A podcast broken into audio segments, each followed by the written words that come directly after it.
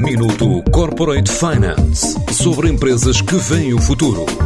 Minuto Corporate Finance na TSF, à terça e à quinta-feira, antes da uma e das seis da tarde, com o apoio Moneris. Grupo Moneris, uma visão de 360 graus no apoio à gestão.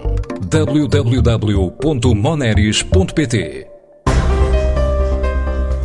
a Rangel está a investir 2,1 milhões de euros na expansão do negócio na África do Sul e na abertura de uma unidade na Zâmbia.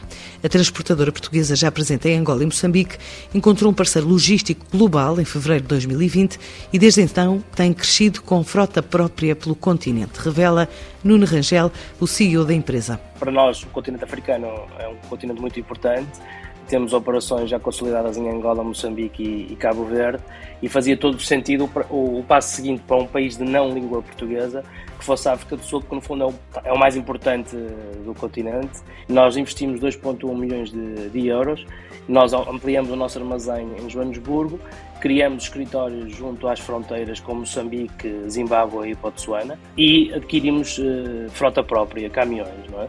A começar 10 caminhões próprios mas temos cerca de 100 caminhões a trabalhar connosco no modelo de, de subcontratado. Ao mesmo tempo, durante o último ano, um dos principais destinos dos nossos clientes na África do Sul tem sido a Zâmbia e fez todo o sentido que a gente abrisse, abrisse um escritório na Zâmbia devido ao volume de tráfego que já estávamos a ter para esse país. Por isso nós começamos com uma pequenas instalações na, na Zâmbia e vamos depois, a partir daí, fazer produzir um negócio dentro do, do, país. A ideia agora é avançar para países vizinhos como a Namíbia ou o Botsuana. O transporte terrestre na África do Sul com aqueles países vizinhos tem muito sentido de crescimento, é? até pelo acordo de comércio que eles têm neste momento, tem uma tendência no futuro para crescer. E, e, aqui há duas partes importantes, achamos nós. Uma era ter a frota própria, não é? para poder corresponder melhor às necessidades do mercado, e outra é montarmos escritórios junto às fronteiras com estes países para que possamos fazer todo o processo aduaneiro de forma muito mais agilizada. É? Por isso é que nós já estamos neste momento eh, em Comatipor, em Musina e em Globesburg, que são junto à fronteira com Moçambique, com Zimbábue e com o Botsuana.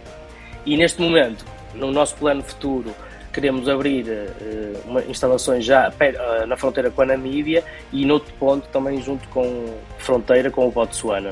É? Até 2023 o plano passa por investir mais noutros destinos, mas também em mão de obra, estimando chegar à primeira centena de postos de trabalho no mercado sul-africano. O plano será entre 2022 e 2023, nós queremos claramente fazer uma aposta forte na África do Sul e, e, aí acreditamos que no fim de 2023 podemos já ter, hoje temos uma equipa de cerca de quase 30 pessoas e podemos ter uma equipa de 100 colaboradores.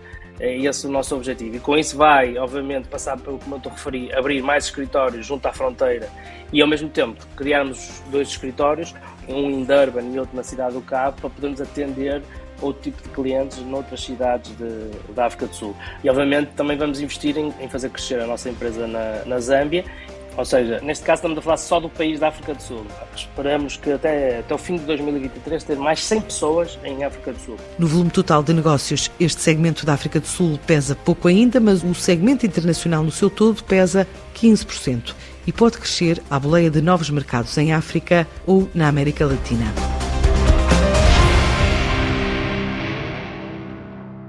Minuto Corporate Finance sobre empresas que veem o futuro.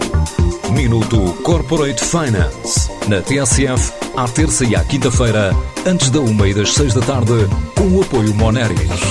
Grupo Moneris, uma visão de 360 graus no apoio à gestão. www.moneris.pt